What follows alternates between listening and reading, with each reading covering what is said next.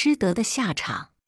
佛住世时，福迦沙王由于读诵了十二因缘经，体悟到昔日所追求的财、色、名、食、睡等五欲之乐，原来是烦恼的根本。于是，福迦沙王召集群臣，宣布将王位传给太子。之后，便自行剃发出家，发心追随佛陀修行。这天，他前往王舍城托钵乞食，没想到在城门中被一头刚生产的母牛触底而死。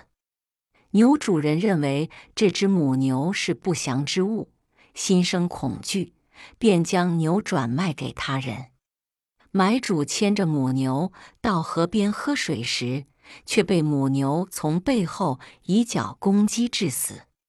买主的儿子非常气愤，立刻将母牛杀了，并把牛肉拿到市场上卖。当时有一位乡下人非常喜欢吃牛头，便买了牛头，并用扁担担回家。在离家约一里多的路上，他把牛头挂在树枝上，坐在树下休息。过了一会儿，牛头因绳子忽然断裂而落下，牛角正好刺入乡下人的头中，此人当场死亡。听到这头母牛一日之间连杀三人的消息，与福家沙王非常友好的平沙王感到十分奇异，便带领群臣来到佛前，恭敬顶礼后请示：“世尊，有一头母牛。”一天当中连杀三人是什么样的因缘，而有如此的果报？请佛慈悲开示。佛告诉平沙王说：“罪报有其原因，并非只是今生所看到的结果。”平沙王至诚祈请佛陀开示其因。于是佛陀娓娓道来：过去世时，有三个商人一同到他国经商。有一次，寄住在一位独自居住的老妇家中，寄宿本应付食宿费，但这三个商人见老妇无人照应，便存心赖账，于是趁其外出时离开。老妇回家后发现商人们不在，便去询问邻居，才知他们已偷偷离去。老妇心有不甘，非常气愤地追了出去。直到精疲力竭，才追到这三个偷跑的商人。老妇生气地责备他们，并要求商人偿付食宿费。但是这三人不但不肯认账，反而还说：“你这贪心的老妇，我们已付过账，你怎么还来讨钱？”说完，便对老妇又打又骂。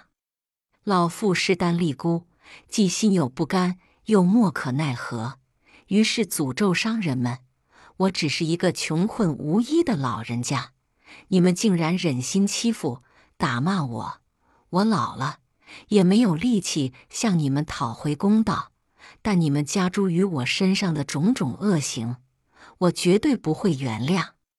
我发誓，下辈子只要再相遇，一定会杀了你们，即使你们已修行成道。”也要取你们的性命，才肯罢休。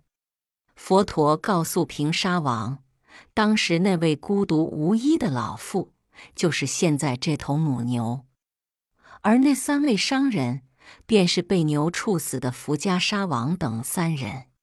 接着又开始以恶劣之言谤骂、污蔑、欺凌他人，怨恨从此而来。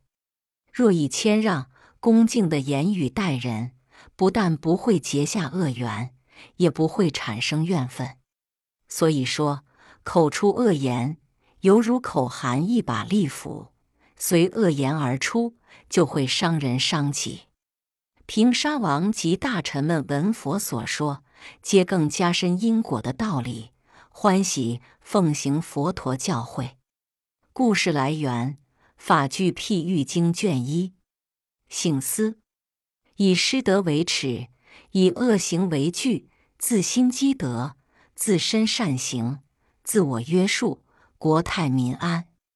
信仰佛教的人，修行佛法的人，手持戒律的人，必然是行为遵从礼仪和顺的人，遵纪守法、热爱人民而有慈善道德的人。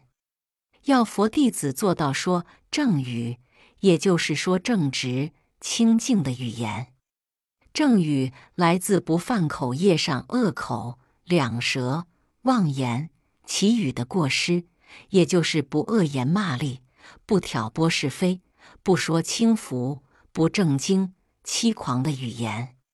因此，口常说善语、正直语，以恭敬、谦让。柔顺他人的言语，作为待人接物上的应对进退，自然能够远离嗔怨，而与人广结善缘。